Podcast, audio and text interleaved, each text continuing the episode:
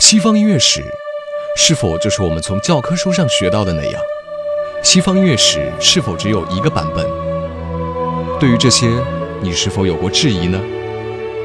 让我们带给你不一样的内容——古典音乐意外史。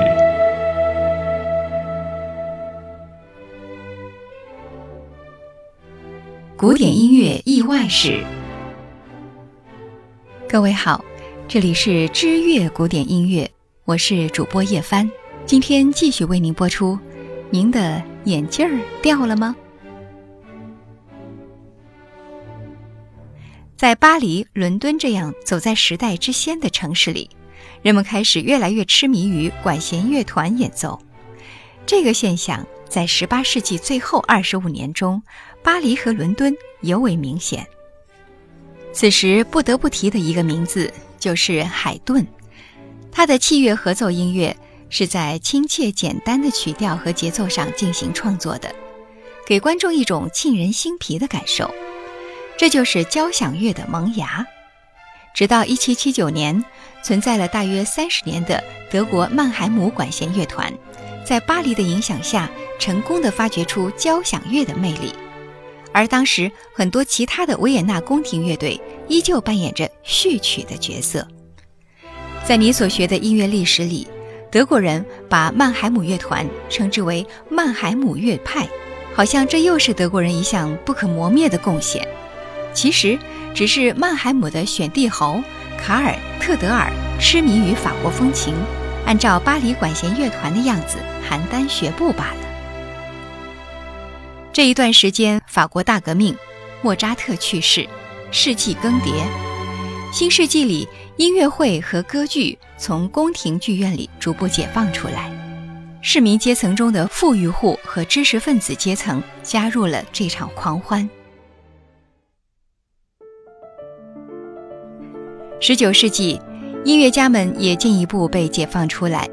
从前他们是贵族和教廷的佣人，现在他们开始独立了。他们可以通过出版乐谱、做音乐教师来维持生计。这样看来，音乐家可是自由职业者的先驱。贝多芬曾经在维也纳贵族那儿领过年薪，但是他从来不曾被人雇佣过。肖邦即使在最落魄的时候也没有被雇佣过。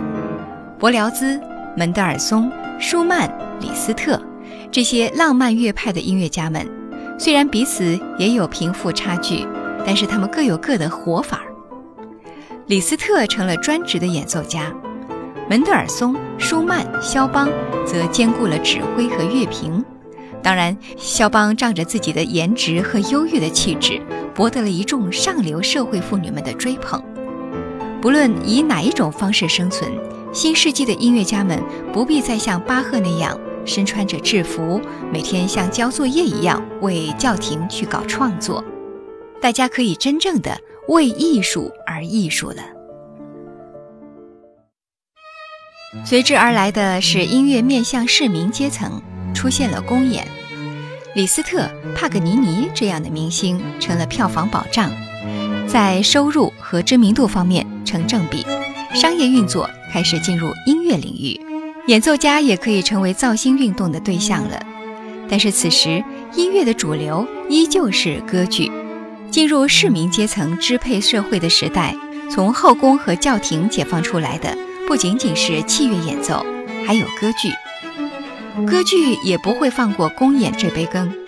那时候，创作一首交响曲的收入不能和创作一部歌剧同日而语。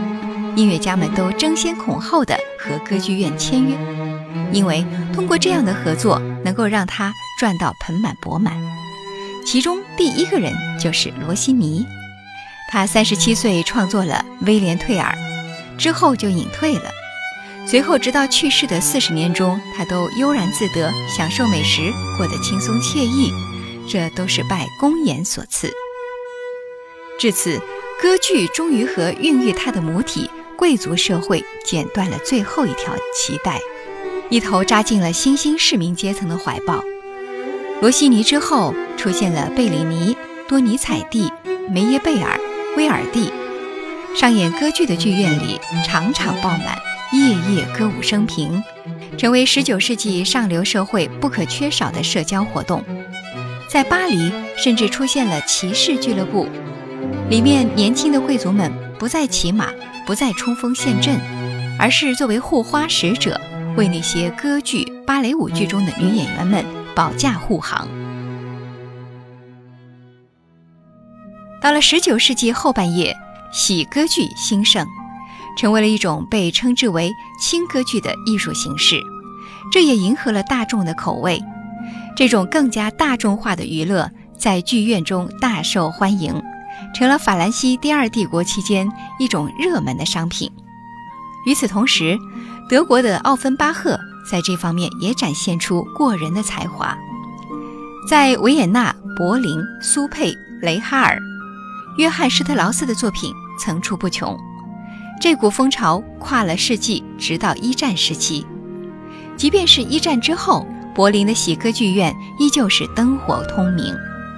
与此同时，喜歌剧传向美国，进驻纽约百老汇。直到今天，百老汇和第四十二街为中心的几十个剧院，每晚都莺歌燕舞。能够保持这样的上演率，目前似乎只有百老汇能够做到了。挑剔的德国音乐史学家们。当然不会把这些剧院史列到自己的书本里，但是如果说音乐史的话，那些给普罗大众带来最多欢乐的音乐，难道不应该大书特书吗？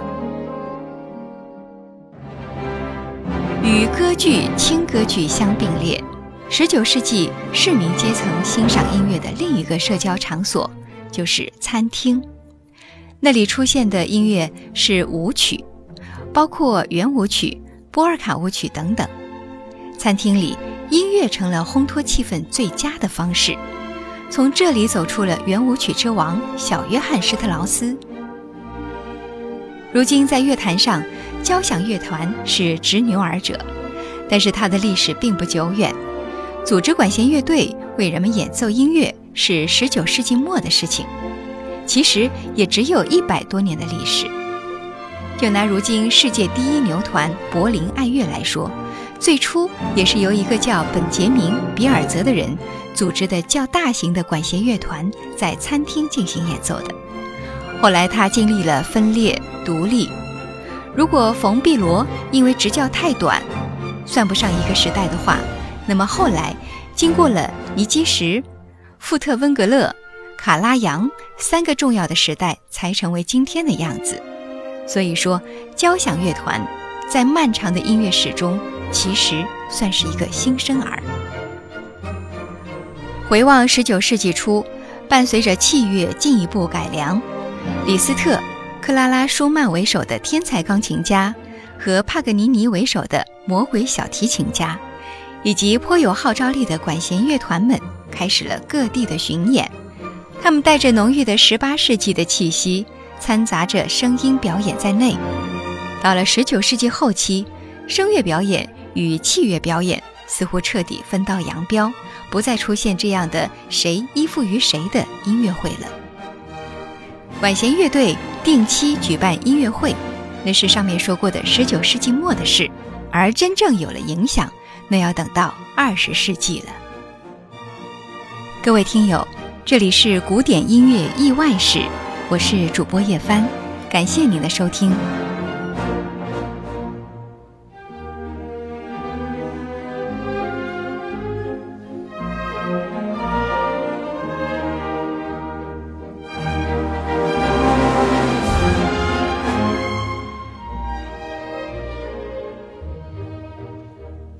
Bye.